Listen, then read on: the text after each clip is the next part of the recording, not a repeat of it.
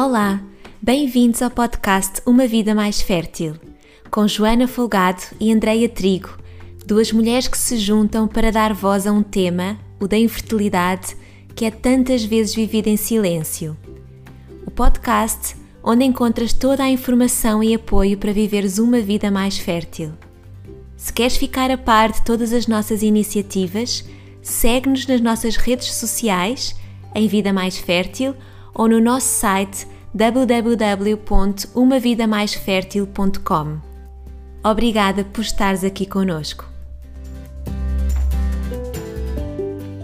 Olá, eu sou Joana Folgado e hoje estou à conversa com a embriologista Soraya Pinto, que nos fala sobre os procedimentos que ocorrem no laboratório no apoio a tratamentos de reprodução medicamente assistida. Numa conversa muito elucidativa, a doutora Soraya explica a diferença de procedimento entre uma FIV e uma ICSI, quais são as etapas do processo, desde a recolha dos folículos no momento da punção ovárica até à formação do embrião ou blastocisto a ser transferido para o útero da mulher. Nesta primeira parte da conversa, fica a conhecer mais sobre qual a diferença entre folículos e ovócitos, o que é um óvulo maduro, como se faz a seleção dos espermatozoides, como se classificam os embriões de acordo com a sua qualidade e muito mais. Ouve e inspira-te. Esperemos que gostes.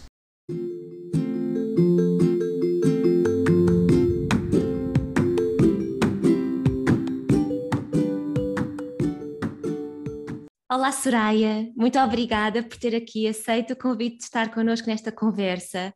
Eu confesso que estou muito curiosa sobre o que é que, o que vai aqui ser falado porque o laboratório é no caso dos tratamentos de reprodução é onde acontece assim toda a magia, não é? É assim, é assim onde acontece eventualmente a parte até mais importante de, de todo o processo, mas normalmente é algo que se sabe pouco, ou pelo menos que eu sei pouco. e, é, eu queria agradecer é, hoje, é, hoje, é, é isso mesmo hoje que vamos aqui desvendar, não é? Conhecer o que está por detrás dessa porta secreta do laboratório muito obrigada, Joana, bom dia. Uh, obrigada pelo convite, parabéns pelo projeto. Uh, pronto, eu na qualidade de embriologista, apesar de, obviamente, as unidades de procriação medicamente assistida uh, ser uma, uma, unidade com muitas especialidades, grande parte do trabalho, quando chega à fase do diagnóstico e depois do tratamento propriamente dito, grande, grande parte do trabalho é feito no laboratório. E é uma área muito restrita, não é? Onde só entram mesmo os profissionais da área, Claro que hoje em dia já há muita coisa na internet e vê-se muita coisa, e, um, mas continua a ser uma área restrita, uh, controlada, as entradas são controladas, e portanto acredito que haja por vezes algumas dúvidas, o que é que nós fazemos naquele santuário, não é? Como um médico conhecido, santuário, o que é que se passa lá dentro. De maneira que é com muito gosto que eu estou aqui, espero responder, espero conseguir explicar de forma simples aquilo que se pretende. Sim, obrigada. Sim, de forma simples também é bom, não é? Porque imagino que seja muito mais complexo do que, do que enfim, nós, nós comuns, sem, sem ser especialistas na matéria, consigamos entender.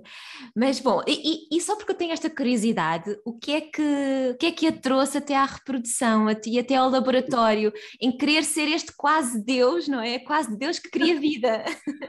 Ó oh, Joana, sou-lhe uma pessoa que tem um percurso completamente diferente Portanto, a maioria dos colegas de embriologia vem ou de biologia básica, portanto, quando eu digo básica é de licenciaturas em biologia, uns vêm de medicina, eu venho da parte animal.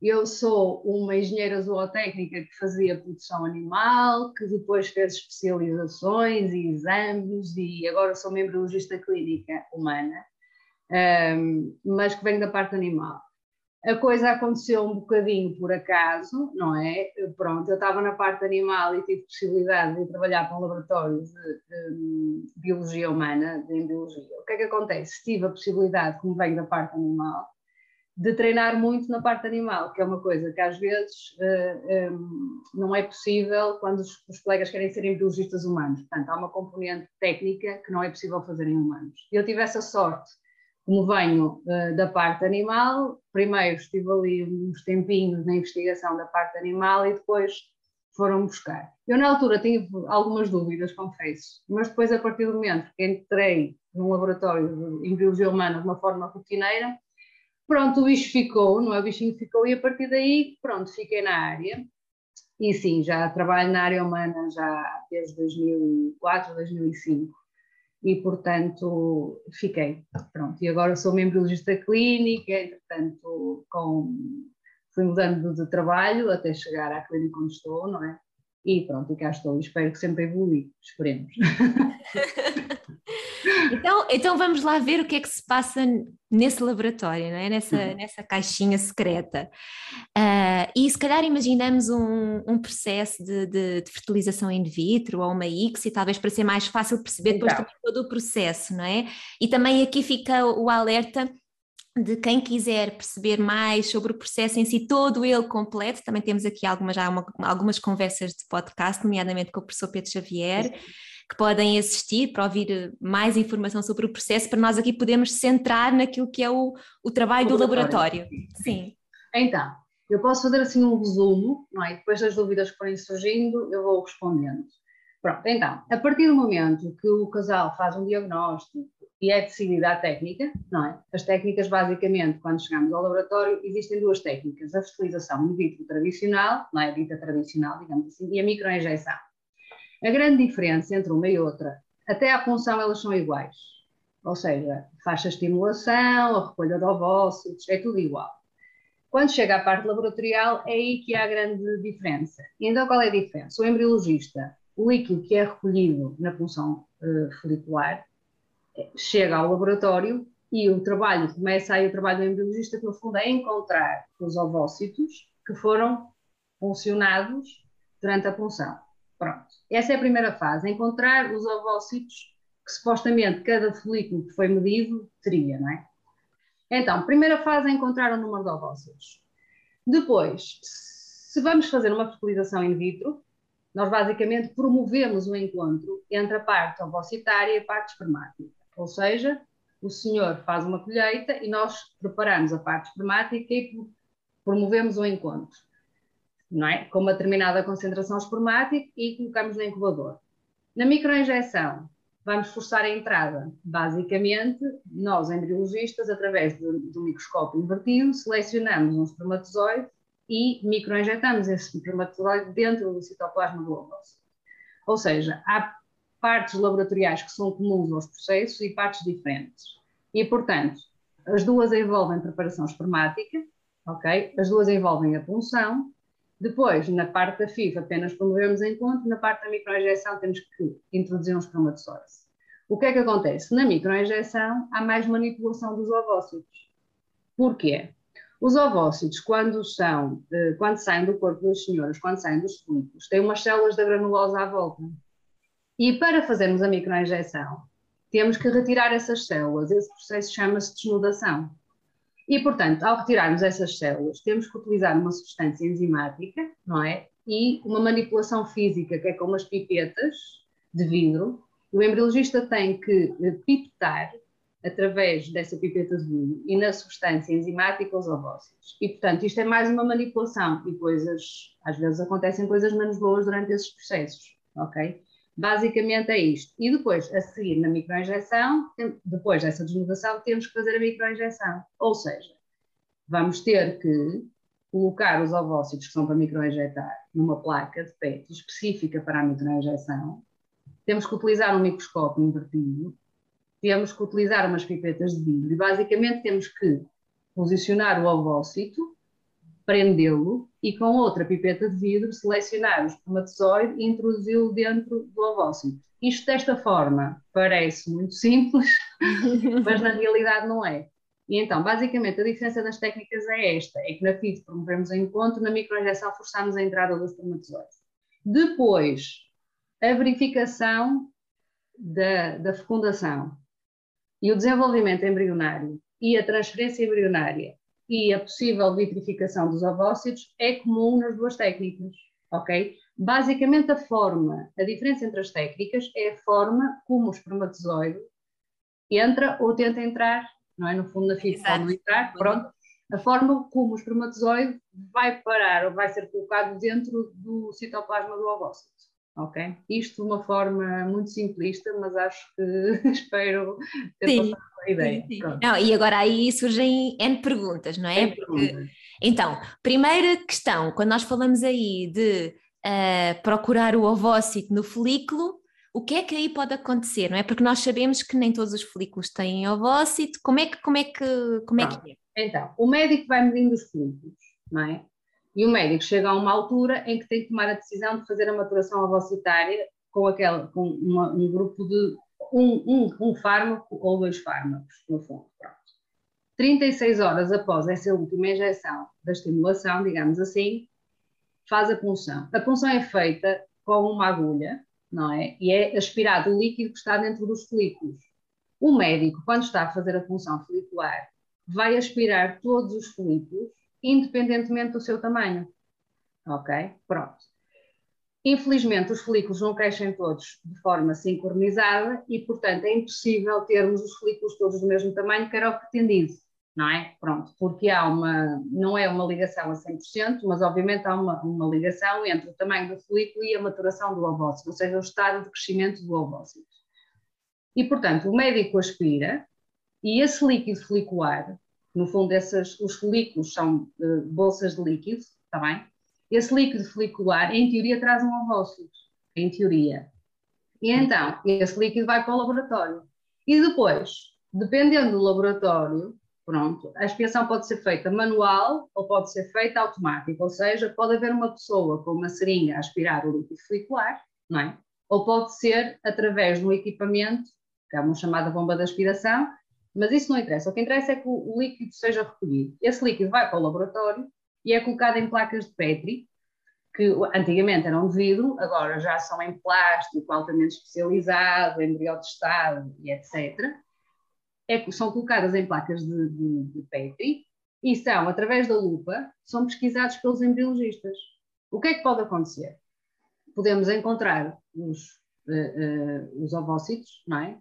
Uhum. Este, eu estou a chamar ovócitos, mas isto vem da verdade. Não, o, o, termo técnico não é este. Eu estou a utilizar uma linguagem mais simples. No fundo, são os cúmulos, nós chamamos de os cúmulos, que no fundo é o ovócito, com umas células à volta, que são as células da granulosa, que são essas células fazem com que o ovócito fique preso ao tal, à tal bolsa de líquidos. Ok. Ok? Pronto. Portanto, quando, voltando um bocadinho atrás, o folículo é uma bolsa de líquido e existem umas células da granulosa com o ovócito que são como, eh, estão presos à parede, mas como que a flutuar. Ok? Pronto. Quando é aspirado, é? vem com essas células também com parte dessas células. E, portanto, nós chamamos dos cúmulos. Ok? E, portanto, dentro dos cúmulos está um ovócito. O que é que pode acontecer? ou encontramos ou não encontramos, porque o folículo pode não ter ovócitos, obviamente, mas também pode acontecer fenómenos de degeneração. Degeneração é morte. Portanto, há folículos, há, melhor, há ovócitos que não aguentam o processo de aspiração e que degeneram, e nós encontramos às vezes partes dessas estruturas, mas que eles não existem.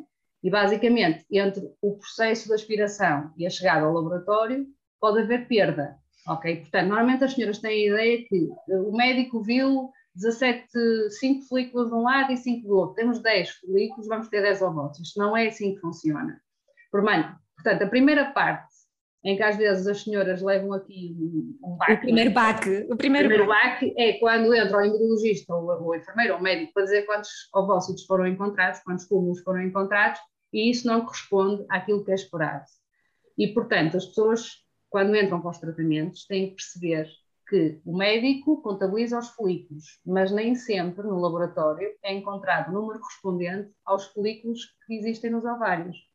Ok? E, portanto, a primeira fase é exatamente encontrar esses uh, ovócitos. Esses ovócitos depois são colocados em noutras placas com meios de cultura específicos para a fase em que eles estão, que são ovócitos, e são colocados na incubadora. Esta é a primeira fase. Portanto, encontrar os ovócitos, colocá-los numa placa e vai para uma incubadora e vão ficar aí algum tempo. Pronto, até à próxima etapa. Ok. E okay. Chegar, ainda nessa etapa, é nesse momento que se verifica se o óvulo está maduro ou não? Não.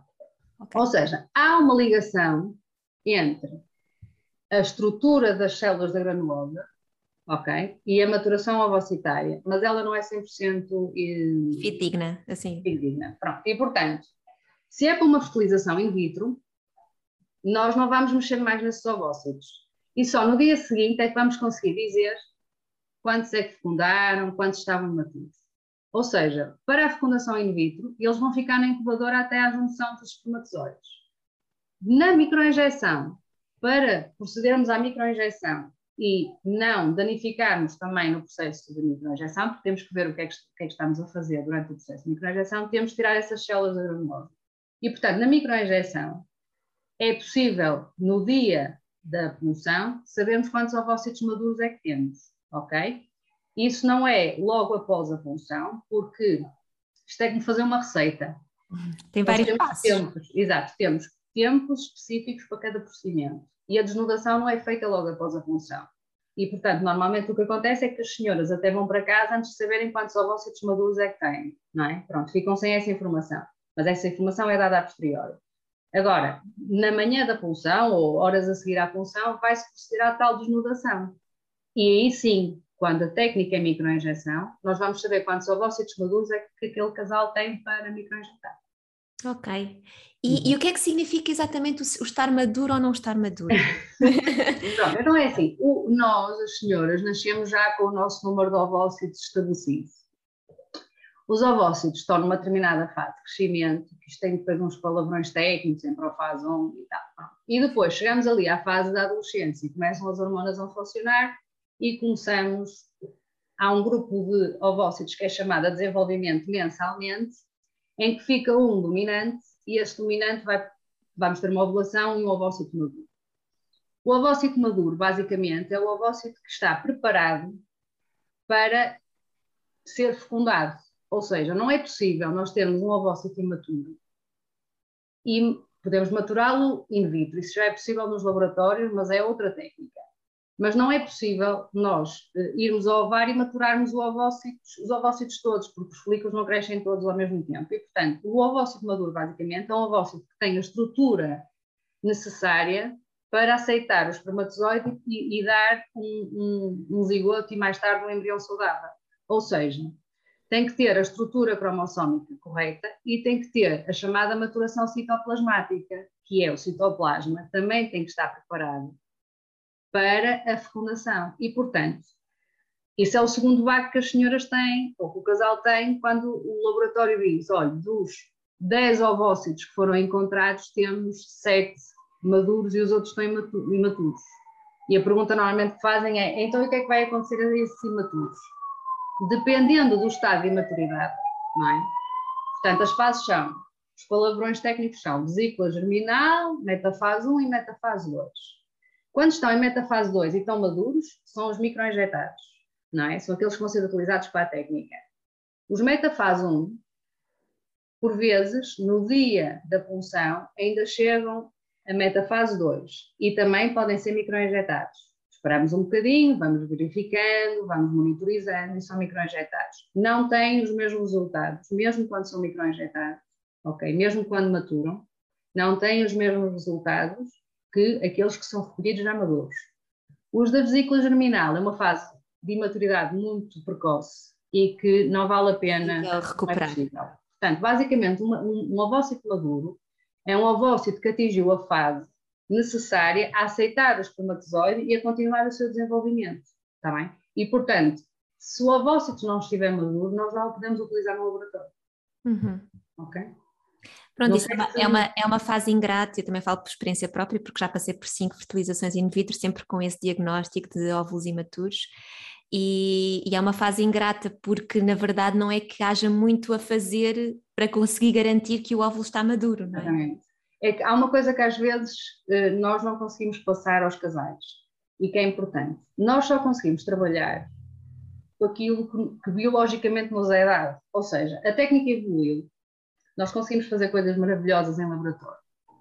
Mas eu, nós só conseguimos trabalhar com aquilo que nos é dado biologicamente. Eu não posso, o médico não consegue colocar ovócitos nos ovários das senhoras. É? é, é o que lá está e o que nos é dado. Claro que depois, por exemplo, há senhoras em que tem uma percentagem, normalmente há sempre uma percentagem de imaturos nos, nos, nas técnicas, ou melhor, na punção. Uh, um, mas há senhoras efetivamente que têm uma alta taxa de imaturidade nos ovócitos. Isso sim é um problema. Testam-se vários, vários uh, protocolos farmacológicos, como deve saber, testam-se várias coisas para ver se o organismo viaja de outra maneira. Pronto. Mas a verdade é que isso é um problema, ou seja, há uma redução, e isto depois vamos somando, e às vezes os tratamentos é sempre a reduzir, ou seja, tem o número de ovócitos que são encontrados, depois temos o número de maduros, e às vezes esse número vai reduzindo, é? e é isto às vezes que uh, uh, os casais também enfrentam e que sofrem logo na punção, no dia da punção, com este tipo de, de resultados. Mas a verdade é que não é possível ao laboratório trabalhar com ovócitos imaturos, isso não nos é possível. Uhum. Claro que depois há outra técnica, que é a maturação in vitro de ovócitos, ou outros casos, que é outra técnica, uh, noutras situações, mas que quando estamos numa FIV ou numa ICSI dita mais tradicionais e rotineiras no laboratório PMA, não é isso que se faz, é? mas isso também é possível fazer maturação in vitro de ovócitos. Nesta fase, os tratamentos mais rotineiros, efetivamente, só podemos microinjetar aquilo que está maduro. E o ovócito tem que estar maduro para conseguir evoluir, ou seja, receber o espermatozoide, comunicar com o espermatozoide e proceder à sua conclusão e ao seu desenvolvimento. E, portanto, sem estar em meta 2, a palavra em metafase 2, sem estar na fase que se pretende, não conseguimos trabalhar. Muito bem, Soraya, e fiquei só com esse, com esse tema, não sei se, se é entrar em muito detalhe, mas talvez alguma nota sobre isso, sobre essa técnica especial de maturação in vitro, é algo que... Pronto, a técnica, é, assim, é uma técnica que é utilizada eh, em algumas situações também de, de, em que basicamente os ovócitos são recolhidos numa forma muito precoce, não há, uma, não há estimulação, digamos assim, do ovário. Os ovócitos, os ovócitos são recolhidos e são maturados cá fora.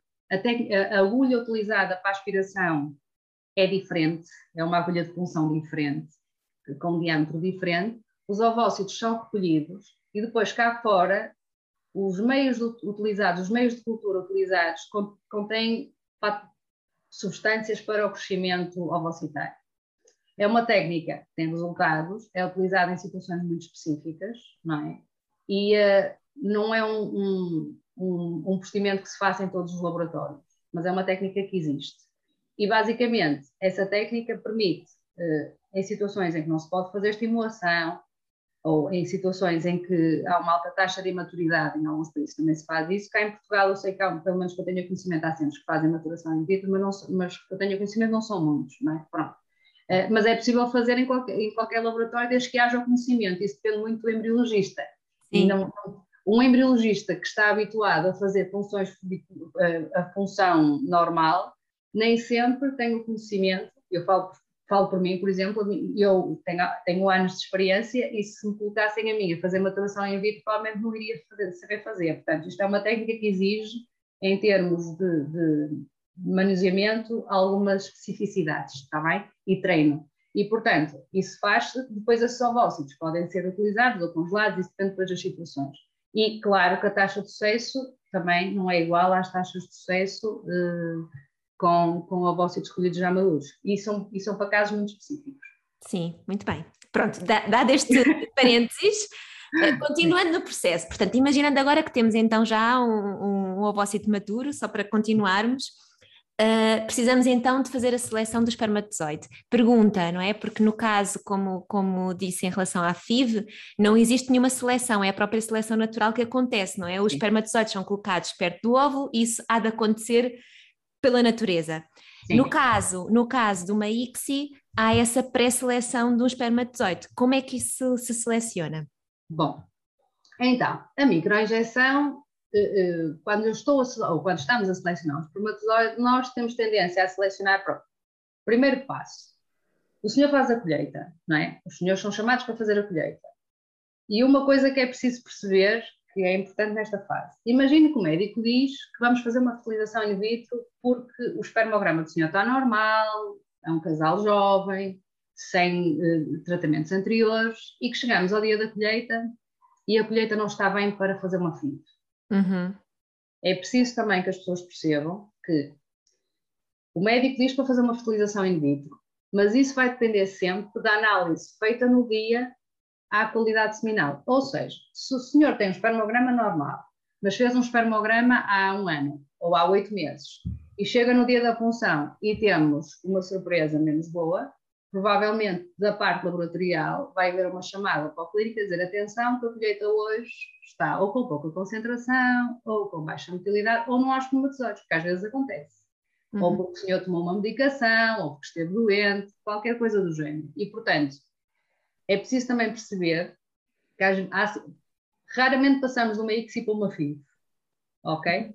Uhum. Pronto. Mas por vezes passamos de uma FIV para uma ICSI não é? E isto, obviamente, é com o conhecimento clínico, lá está, mas é porque a amostra esquemática chegou ao laboratório e não está em condições para fazer uma fertilização in vitro, ok? Ou pode, até, ou pode até nem se conseguir fazer e eventualmente fazem criopreservação do óvulo, não sei. Por exemplo, já aconteceu não termos amostra espermática e, portanto, imagino que chega o dia da colheita e o senhor não consegue fazer a colheita. Isto acontece com alguma frequência. As alternativas são ou congelar ovócitos ou fazer uma biópsia testicular. Não temos mais nenhuma. E, portanto, porque isto também é importante que as pessoas percebam, os ovócitos, nós temos um determinado tempo para a microinjeção.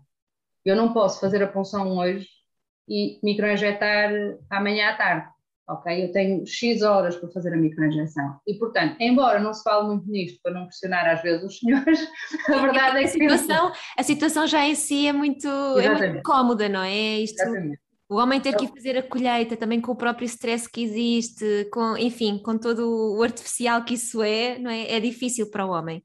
E, portanto, nós tentamos, claro está, não, não, até porque o que, o que, é recomendável é, se há senhores que têm algumas dificuldades em fazer colheita, das duas, uma, ou trazem de casa, ou então podem proceder à congelação dos espermatozoides antes do dia da punção. E normalmente o que acontece é que isto funciona como um backup. Uhum. E isto já facilita, porque o senhor já sabe que há uma colheita congelada, que há amostra congelada, e portanto, mesmo que naquele dia a coisa não corra bem, ele tem congelado. E normalmente isto é meio caminho para as coisas correrem bem. Portanto, já, não tem, já não tem aquela pressão, aquela, aquele stress de ter que, ter que acontecer de determinada forma, não é? Exatamente. E, portanto, às vezes o que se aconselha é isso também. E, portanto, chega, a, o senhor faz a colheita e temos que avaliar como é que está a colheita no dia. Pronto, e a partir daí é que se começa a, a tomar a decisão se fica FI, se fica X. Fazemos a preparação espermática, que é feita com filtros eh, líquidos, digamos assim, portanto, as amostras passam, a amostra uh, pelo senhor passa por um sistema de filtros líquidos de várias densidades, uhum. em que, feitos específicos para a nossa área, em que no final vamos obter, em teoria, os espermatozoides melhores, os que têm melhor morfologia, os que têm melhor motilidade e numa concentração determinada. Pronto. Então, depois chega a fase da microinjeção. Eu coloco os ovócitos, colocamos os ovócitos, colocamos os espermatozoides e começamos a seleção. Como é que selecionamos? Pela forma e pelo movimento dos espermatozoides. Ok? Agora, Outro fator importante. O embriologista não tem a capacidade de ver para dentro do espermatozoide. É importante. Isto é como olhar para uma pessoa, não é? Eu estou a olhar para uma pessoa, a pessoa pode ter, não é? A pessoa está uma morfologia normal, tem, está normal, mas eu não sei como é que a pessoa está por dentro. O espermatozoide, isto, desculpando o paralelismo, mas acho Sim, que é a maneira mais fácil. É? é a maneira mais fácil às vezes de explicar é fazendo estas coisas. E, portanto, nós, os embriologistas, olhamos para o espermatozoide em termos de microscópio, vemos a forma da cabeça, o tamanho da cabeça, a cauda, se há restos citoplasmáticos, que são os restos que às vezes ficam do, da, da, parte da, da, do desenvolvimento do, do, espermatozoide, e escolhemos aquele que nos parece melhor. Uhum. Mas eu, me, pronto, vamos escolhendo, nós escolhemos, mas nunca sabemos como é que está a parte do DNA dos espermatozoides. Certo. Nós isso nunca sabemos e, portanto, escolhemos em função daquilo que nos dizem os trabalhos científicos, que é como é que tem que ser uma cabeça, o tamanho da cabeça e a motilidade. E, portanto, basicamente são escolhidos em termos de critérios. com estes critérios. Ou seja, o fator importante, quando os senhores às vezes fazem um teste de fragmentação de DNA uhum. e dizem assim que temos uma percentagem de fragmentação X, claro que ultrapassando determinado determinada percentagem de fragmentação de DNA, isso pode pôr em causa o tratamento e o, o, médico é que decide quais. Eu acho que aqui às vezes é importante as pessoas confiarem no médico e confiarem naquilo que o médico diz. E, portanto, se o médico diz, olha, com esta taxa de fragmentação de DNA, o melhor é partir para uma biópsia testicular, ou depois logo se vê, não é? Dependendo da situação. Ou então dizer, olha, não, apesar da fragmentação, vamos tentar eh, fazer a microinjeção, vamos experimentar. O que acontece é que eu não consigo ver o DNA e, portanto, quando eu seleciono um espermatozoide, eu posso estar a selecionar um espermatozoide que a mim me parece morfologicamente normal, e é normal, mas pode estar com uma, uma fragmentação de DNA, e eu não uhum. sei. Uhum. E obviamente a fecundação vai acontecer, mas provavelmente o desenvolvimento embrionário vai estar condicionado, e nós isso não conseguimos controlar, também. Nós isso não conseguimos fazer. Portanto, a seleção é feita com base na avaliação morfológica. Sim, a, a, olho nu, no fundo, não é? A olho, exatamente, com a ajuda do microscópio. exato, exato, com a ajuda do microscópio. o movimento e a morfologia dos espermatozoides. Sim, sim, sim. Portanto, efetivamente não se consegue avaliar. Um, e sim, portanto, a seleção é com base nesses critérios. Portanto, se então acontecer a fecundação, que assim é esperado que aconteça, então teremos um zigoto, não é? Ah, então. Não é, é zigoto. É, é, é. É zigoto. Não, então, o que é que fazemos? O embriologista microinjeta o espermatozoide dentro do ovócito, na microinjeção, e vai para a incubadora. Certo. Mas sendo que, não esquecendo, primeiro fizemos a desnudação, verificamos quantos maduros estavam, microinjetámos os maduros. Na FIV, entretanto temos uma FIV ali também à espera, não é? Uhum. Na FIV juntamos os espermatozoides com os ovócitos numa determinada concentração e vai para a incubadora. Uhum. A partir daqui, esperamos entre 16 a 18 horas para verificar a fecundação. Uhum. Está bem? Na microinjeção, como os ovócitos já estão, já estão sem as células da granulosa, não é? Não é preciso mexer mais, ficam quietos, é apenas a observação. Na FIV, o processo de desnudação que na ICSI é feito no dia da punção, na FIV é feito no dia a seguir, ou seja... A posteriori, a seguir à fecundação. A seguir, a, em teoria, à fecundação. Ou seja, nós juntamos os, os espermatozoides e os ovócitos na FIV e no dia seguinte, 16 a 18 horas, para verificarmos se aconteceu a fecundação, temos que tirar essas células da granulosa, que também é chamado processo de desnudação. Ah, okay? Okay. Mas aí não utilizamos nenhuma substância enzimática, apenas utilizamos uma pipeta de desnudação, desnudamos uh, uh, os ovócitos e colocamos então numa placa de cultura. Está bem? E a partir daqui, a verificação da fecundação é que é igual para a FIV e para a ICSI. Ou seja. mas significa então que, que, quer dizer, nesse, nesse caminho pode não haver uma fecundação, não é? E se não houver, não há essa, essa etapa de, da desnudação. Não, não, a desnudação é feita sempre. Ou seja, eu, para verificar se aconteceu a fecundação, tenho que desnudar os ovócitos. Ah, já percebi. Ok, para okay. sabermos o resultado, precisamos de fazer essa, tarefa, essa, essa etapa antes. Exatamente. Ou seja, na ICSI a desnudação é feita antes da microinjeção, na FIV, ela é feita depois da junção dos espermatozoides. Pronto, mas faz a desnudação da mesma, porque nós não conseguimos ver o ovócito com as células granulosas à volta. Ok, ok. Ok? Pronto. Então, a partir daqui é que é tudo igual, ou seja, verificamos a fecundação da FIV e da ICSI. O que, é que, o que é que pode acontecer? Mais um baque agora para o casal. Pronto.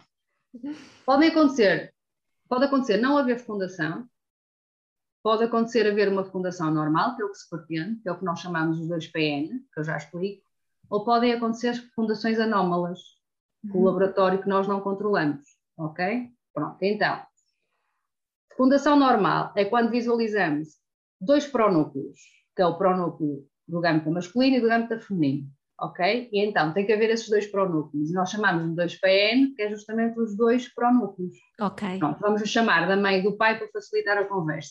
tá bom, tá bom. Ok? E depois há fecundações anómalas, em que só é verificado um pronúcleo, ou que são verificados três pronúcleos, quatro pronúcleos. E aqui podem, o resultado das fecundações anómalas podem, pode ser de várias origens, ok? Sendo que nós não conseguimos controlar isso. Ou seja, claro que se eu estou a microinjetar um ovócito, o embriologista que está a microinjetar tem a responsabilidade de escolher um espermatozoide e introduzir apenas um e um só espermatozoide dentro do ovócito, ok? Porque se, se introduzir mais que um espermatozoide dentro do ovócito, o que vai acontecer é que vamos ter dois núcleos, por exemplo. Imagine que um espermatozoide, imagine que um, um embriologista uh, isso, é, isto para mim é inconcebível, mas imagine que, ou que no imunoinjeta, isto pode alterar uh, ah, um, o número de pronúcleos, claro, mas isso, isso é por erro humano que não acontece nesta situação, porque o imunologista vai fazer isso. Mas o que acontece é que na FIV, se alguma coisa falhar, por exemplo, uh, nós temos um ovócito que é fecundado por um, por um espermatozoide, não é? Uhum. Mas, e quando entra um espermatozoide, o ovócito tem uma, uma, uma, um mecanismo de defesa que faz com que mais nenhum espermatozoide entre dentro do ovócito. Mas se esse mecanismo de defesa falhar, pode entrar mais que um espermatozoide. E isso pode dar origem a vários pronúcleos, porque cada espermatozoide vai dar origem. A... Isto é, por exemplo, um dos fatores que pode acontecer nas FIVs, não é? uhum. Pronto, que não acontece nas microinjeções. Agora, há outros fenómenos, pode não acontecer fecundação de todos. As pessoas dizem, ah, mas porquê é que não acontece? Os fatores são múltiplos, nós nunca conseguimos dizer exatamente porque é que naquele casal aquela situação não aconteceu, ok? Mas isto é, ou seja, quando verificamos a fertilização, pode acontecer termos fertilização correta, termos fecundação anómala ou não temos fecundação de todo. E nas FIVs, ainda vamos ter aí 16 a 18 horas após a, junção dos do gâmeta feminino e do gâmeta masculino, vamos ter a resposta de quantos imaturos é que temos. Porque aí também vamos verificar. a desnudação. Depois da desnudação, vamos possível. Porque, por exemplo, imagine que tínhamos 10 ovócitos, desnudamos os 10 ovócitos de FIV e estão 6 fecundados, corretamente fecundados, e depois temos um metafase 1, uma vesícula germinal, e portanto o casal vai saber que daquele grupo de, de ovócitos que foram, onde foi realizada uma FIV, temos uma parte que está fecundada, mas também temos um grupo de imaturos. Uhum. E essa informação é dada, é dada aos casais nessa altura. Também. Uhum. Nas FIVs é dada sempre no dia seguinte. Ok. Ok? Pronto. Portanto, já temos aqui três coisas importantes que é o número de ovócitos, eu estou um bocadinho presa nisto porque é as coisas normalmente. Claro, não, e é bom, é bom reforçar, é bom reforçar porque é na prática aquilo que depois os casais e as mulheres, eh, eh, enfim, passam por, não é? Normalmente na clínica onde eu trabalho, os embriologistas falam, e eu passo, penso na maioria das clínicas, os embriologistas falam com os casais. E portanto, o primeiro, a primeira questão é o número de ovócitos encontrados, a segunda é o número de ovócitos uh, maduros, a terceira é quantos fecundados é que existem, uhum. não é? E depois, a partir daí, é o desenvolvimento embrionário. Mas isto uhum. são aquelas etapas que a maioria dos casais normalmente, eh, ou seja, o número nunca vai aumentar. Eu não vou ter 10 ovócitos e 11 fecundados, não é? Portanto, o número que nós temos de ovócitos na pulsão é o máximo que vamos ter. A partir daí a possibilidade é sempre a de redução. E eu não estou a ser pessimista, estou só a explicar. Uh, é essa a, reali é a realidade, não é? É a realidade, ok? É a realidade. É realidade, mas, também, mas, também, é bom, é bom o casal ir preparado para essa situação, não é? Porque também uh, já deixa de viver esses momentos com tanto, com tanto desânimo, porque já, já percebe que é uma realidade comum, não é? É, eu acho é que é, é, é tornar, um, às vezes a questão que se coloca é, isto é uma área que apesar de haver muita informação, as pessoas às vezes não falam um pouco umas com as outras, pronto, há os blogs e as pessoas, com, mas às vezes estão a comparar situações que não têm comparação. E é preciso perceber que a idade é fundamental nestes tratamentos, é preciso perceber que uma senhora de 30 anos não pode comparar o seu ciclo com uma senhora de 40. Uma senhora de 40, em teoria, e na maioria dos casos, não pode estar à espera de ter o número de ovócitos, o número de maduros e o número de embriões que uma senhora de 30 tem. E, portanto, às vezes o que acontece é que as pessoas estão a comparar situações que não são comparáveis. Sim, sim, sem dúvida. Estatísticas que não são comparáveis. E, portanto, às vezes não é ser pessimista, é só perceber que a realidade é aquela e que aquela é uma, um padrão para aquela faixa etária, ok? Para aquela situação. Claro que há situações muito, às vezes, específicas em que há, por exemplo, o, o síndrome do folículo vazio, em que não há ovócitos dentro dos folículos, em que são situações muito específicas. Agora, um casal ter 10 ovócitos, só 6 fecundar, ter imaturo, isto é tudo normal. Isto é o nosso dia a dia, ok? Isto é o nosso dia a dia.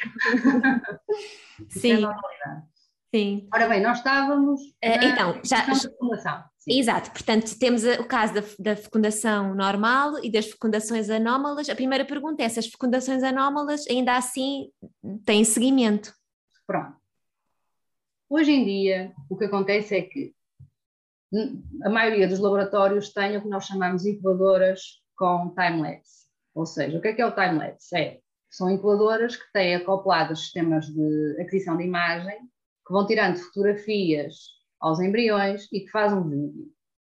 Portanto, nós seguimos os embriões todos, inclusivamente os das fecundações anómalas. Fecundações, por exemplo, de 3PN, em que há 3 pronúcleos, ou 4 pronúcleos, ou 5 pronúcleos, essas não vale a pena, não vale a pena seguir. O que é que nós seguimos? Seguimos uh, fecundações anómalas, como por exemplo um pronúcleo e dois corpos polares, são outras estruturas que nós, o embriologista, tem que analisar. E, portanto, em algumas situações, esses, uh, dependendo se é de fibro líquido, essas fecundações anómalas também são seguidas. Agora, reforço que nunca é a situação ideal, ok? A situação ideal é não haver dúvidas relativamente àquilo, ao número de pronúcleos e ao número de corpos polares que temos num ovócito, ok? Agora, o que é que acontece? Com o sistema de aquisição de imagens, tais incubadoras time-lapse, não é? O que acontece é que Antigamente, por exemplo, nós tínhamos que avaliar a fecundação, tínhamos que tirar a, a placa onde estão os, os, os, os zigotos, já vamos aos zigotos e aos pré-zigotos, ficamos por aí, mas uh, tirávamos a placa, tínhamos que classificar e verificar. E assim que tiramos um, a placa da incubadora, estamos a condicionar aquele, aquele tratamento. Porquê? Porque estamos a pôr em risco quer o que estamos a observar, quer aquilo que está estável na incubadora. Sempre que abrimos uma incubadora, há alguma instabilidade que normalmente é facilmente recuperada e que não entra, eh, não vai criar nenhum caos laboratorial, mas quanto menos aberturas fizermos nas incubadoras, melhor. E, portanto, antigamente se, se, era, era, podíamos visualizar uma fecundação e dizíamos assim, alto, este ovócito não tem fecundação, ou tem uma fecundação anómala. E não víamos mais o ovócito. Hoje em dia, com a aquisição de imagem, com os sistemas de vídeo, às vezes os pronúcleos também não é como os folículos, não aparecem todos à mesma altura. Ah, e, pode portanto, no futuro, é? Pronto, e portanto, uma coisa importante também é que às vezes ligamos à senhora dizendo assim, olha, há aqui um ovócito que não está fecundado, e depois no dia seguinte dizem, olha, afinal havia um ovócito que não estava fecundado, mas depois verificou-se a fecundação. Isto porque... Afinal, há coisas que podem ser positivas, há, há, há números que podem subir. Exatamente. O que é que mas acontece? Deve ser raro, não é? Deve ser é, uma situação mas rara. É, mas às vezes acontece. O que é que é preciso as pessoas perceberem? Nós avaliamos, mas isto às vezes não é matemática, isto é biologia e, portanto, um, o que é que acontece? As coisas não são completamente estanques, às vezes temos surpresas para o bem e para o mal. Pronto, e o que é que acontece? Com, este, com esta tecnologia que existe agora da imagem, é possível nós vermos os embriões várias vezes ao dia, sem sem incomodar sua, o seu desenvolvimento, sem abrir a incubadora, sem, eles estão lá quietos, a existir, e nós vamos vendo os vídeos. E, portanto, se temos alguma dúvida, nos casos das fundações anómalas e dos não fecundados, nós fazemos várias verificações até termos a certeza que efetivamente ali não há nada a fazer. Uhum. E, portanto, os casais têm que ficar sossegados a este nível, porque nós vamos visualizando e vamos acompanhando. Claro que esses 1 PN com dois corpos polares, ou vamos seguindo, mas, volto a dizer, não é o ideal.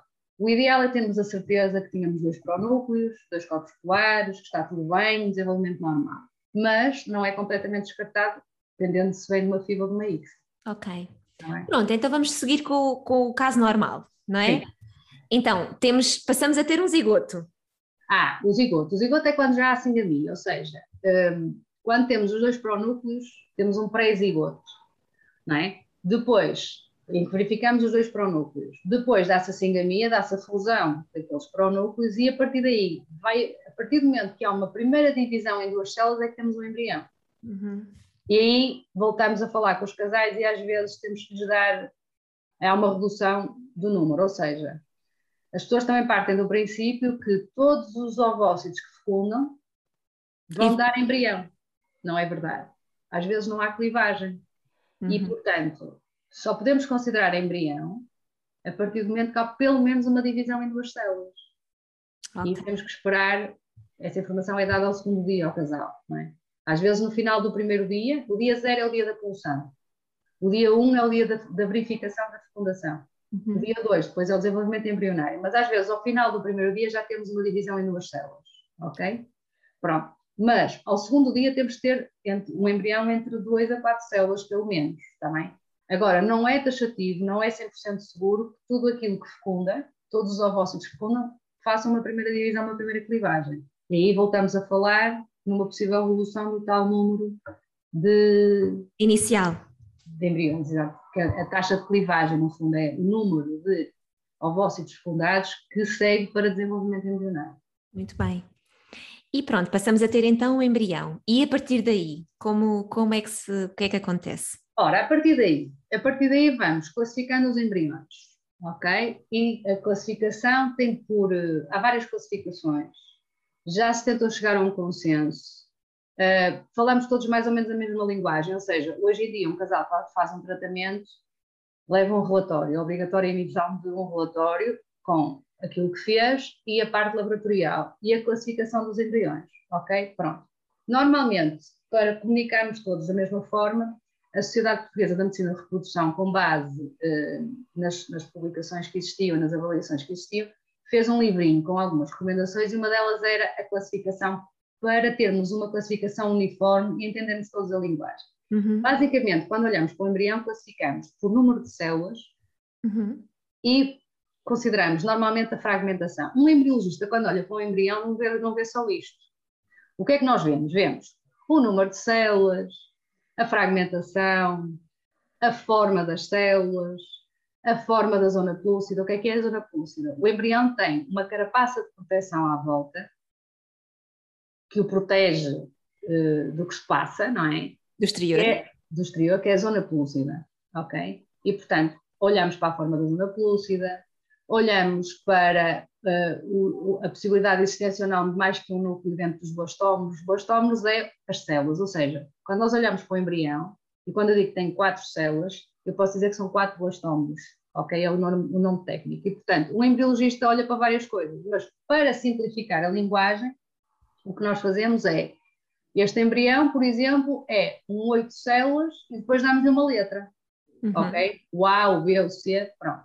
Então, o que é que quer dizer o A? Quer dizer que o embrião tem oito células e que tem menos de 10% de fragmentação. O que é que é fragmentação? Pronto, a origem da fragmentação. Uh, num, há, há, há, trabalhos que dizem que a fragmentação resulta quando as células se dividem, não é? Porque as uhum. células, pronto, nós temos um, um zigoto, faz uma primeira divisão em duas células e depois vai se dividir em quatro, Outra coisa importante, às vezes a divisão também não é sincronizada, lá está, voltamos à biologia, está bem? E às vezes eles não passam, passam de 4, não passam para 8, passam para 7, porque há um blastômero que não dividiu. E as pessoas não têm que se assustar com isto, isto é normal, está bem? É normal. Mas nessas divisões, às vezes, sobram os restos citoplasmáticos sem núcleo, que são chamados de fragmentos. Há quem diga que a origem dos fragmentos é estas divisões, que às vezes ficam pedaços de citoplasma, digamos assim, que não têm núcleo, e há quem defenda também que podem ser uh, uh, uh, blastómeros que degeneraram. Pronto, mas a, a, a, teoria mais dominante, digamos assim, é que são restos citoplasmáticos que ficam no embrião. O que é que estes fragmentos fazem? E é importante as pessoas perceberem isto também. A classificação é dada com base no número de células e na fragmentação. Há uma relação entre fragmentação e taxa de sucesso, ok? E probabilidade de gravidez. Mas na natureza, a fragmentação existe até 25%. Ou seja, não é um fenómeno da apropriação medicamente assistida, uhum. ok? É um fenómeno natural dos embriões, ok? E, portanto, o que acontece é que o que se sabe é que taxas de fragmentação acima de 25% interferem na probabilidade de gravidez. E, portanto, nós classificamos os embriões grau A menos 10%, grau B até 25% e grau C a partir de 25%. Uhum. Okay. O que não significa que por ser grau C, lá está, que não aconteça, que, que não evolua positivamente. Ou seja, isto é sempre um jogo de probabilidades. Uhum. Eu quando chego à transferência e digo a classificação do embrião, mesmo que seja um embrião topo de gama, eu não tenho a certeza absoluta que a gravidez vai acontecer. Da mesma forma, quando transfiro o embrião menos bom, eu não tenho a certeza que não vai acontecer nada se não transferia. Ou seja, o que é que quer dizer com isto? O que nós sabemos é que há uma probabilidade. Eh, esta probabilidade é multifatorial, ou seja, não depende só da qualidade embrionária, depende do, do, do útero da senhora, da idade da senhora, etc. E, portanto, eu, eu dou uma probabilidade com base nas estatísticas da clínica. Pronto, na clínica onde eu trabalho, nós apresentamos as estatísticas ao casal e o casal sabe qual é a sua probabilidade. Mas não é uma certeza, eu nunca tenho essa certeza. Portanto, a classificação dos embriões serve Sim, há uma ligação entre a qualidade embrionária e a taxa de gravidez, mas ela não é 100%. Uhum. E, portanto, eh, eh, claro que eu quando transfiro um embrião grau A, a probabilidade de gravidez é maior, mas não quer dizer que eu quando transfiro, eu posso transferir um embrião grau B ou grau C a uma senhora que engravida e transferir um grau A que a senhora não engravida. Ok? Agora, não sejamos. Eh, claro que eu fico mais contente se tiver um grau A, ok? Pronto, uhum. obviamente, porque a estatística diz que a probabilidade é maior, mas não é uma certeza. E, portanto, os embriões são classificados em função do número e da taxa de fragmentação. Até ao, portanto, entre o segundo e o terceiro dia de desenvolvimento. Ao quarto dia de desenvolvimento, o embrião vai, as células começam a crescer, a crescer, a crescer e começam a ficar em contacto muito próximo umas com as outras e dá-se a fusão dessas células e vamos ter um, uma compactação, uhum. ok? Vamos ter uma compactação. E, portanto, a, a, a, partir daí, depois evoluímos ao quinto dia para blastocisto, em teoria, não é? E depois, nos blastocistos, existe outra classificação, que não tem a ver com a fragmentação, tem a ver com outros parâmetros, que eu já explico. Mas entre o segundo e o terceiro dia, é número de células e fragmentação. É? Ao quarto dia temos Portanto, a aí, aí o mais desejável uh, será com o tempo ter não só a classificação melhor que é o A, mas maior desenvolvimento das células, é isso? É assim. Não tem exemplo, nenhuma relação. Não, há uma. Cada um ao seu tempo. A, a, avaliação é o que nós chamamos de morfocinética, não é? Que é morfológica de tempos de clivagem. Ou seja, não, por exemplo, imagine que ao segundo dia nós, é esperado ter um embrião com quatro. O ideal, está sempre o ideal em tudo, também há um ideal do embrião. E o ideal é ter um embrião com quatro células ao segundo dia e com oito células ao segundo. Se for ver, se for do livro, não é? Aquele, se for de catálogo. O que, no, o que, está no, livro, exato, o que está no catálogo é isso. O catálogo é isso, pronto. Mas isto, lá está, voltamos, é aquela coisa, nós, nós humanos temos muito esta tendência para colocar as coisas assim. E, e bem, porque há taxas relacionadas com isso, mas no laboratório, Tudo no dia a dia, os colegas sabem que não é isso que acontece. E, portanto, hum, é aceitável, por exemplo, um segundo dia ter entre 2 e 5 células. Agora, por exemplo, imagine que chegamos a um segundo dia que temos um embrião com 10 células. O embriologista não gosta de um embrião ao segundo dia com 10 células, portanto, as pessoas não devem ir com a ideia que quanto mais células, melhor, porque mais células ao segundo dia também não gostamos. Uhum. Essas ativações assim de crescimento uhum. uh, de Muito muitas células não é? também. Há, uma, há, uma, há um ritmo certo de desenvolvimento. E o ritmo certo é entre 2 a 5, depois final do segundo dia já vamos ter ali 6, já podemos ter, depende da, hora que foi feita a fibra, da hora que foi feita a microinjeção. Depois, porque isto, quando avaliamos um embrião, avaliamos em determinadas horas, há um protocolo de visualização. Uhum. Ou seja, em teoria, devíamos avaliar os embriões todos à mesma hora, os embriologistas todos, se o mundo fosse perfeito, para compararmos resultados, não é? O meu laboratório, o laboratório da outra colega, teríamos que, àquela hora, idealmente, avaliar. Pronto. E aí sim poderíamos pronto, ter uma comparação mais certinha, digamos assim. Mas o que acontece é que mais, mais blastómeros, mais células, por exemplo, ao segundo dia, não quer dizer que o embrião seja melhor que o outro. Ok? Pronto. Mas, idealmente, vá, quatro células, se me perguntarem o número ideal, é quatro células ao segundo e oito células ao, ao terceiro, está bem? Fragmentação, como eu disse, até 25% é normal, uh, mas pronto, há uma ligação que quanto menos fragmentação, melhor. Portanto, embriões grau A têm menos de 10%, e é isso que se pretende. Se pergunta qual é o ideal, o ideal é isso. Sim, sim, pronto, sim, não, sim. Vou, não vou estar aqui agora. Pronto, então, imaginando, imaginando então que, se, uh, que, que, avança para blastocisto uhum. e, e, depois, pelos vistos, tem outra catalogação, não é? é. O, que é que, o que é que difere? No próximo episódio, a doutora Soraya vai nos responder esta questão e vai explicar o processo a partir deste momento, nomeadamente respondendo a questões sobre o momento da transferência do embrião, se é melhor fazê-lo ao final do terceiro ou quinto dia se é melhor transferir um ou dois embriões e falamos ainda sobre o que acontece aos embriões não transferidos, em que é que consiste o processo de vitrificação e algumas outras situações a ter em conta ao longo deste processo. Não percas o próximo episódio.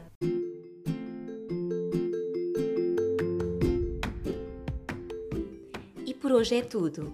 Obrigada por teres ouvido este episódio. Deixa-nos os teus comentários, sugestões e perguntas. Estamos aqui para te ajudar a viveres uma vida mais fértil. Segue-nos nas nossas redes sociais, em Vida Mais Fértil, e não percas o próximo episódio. Até já!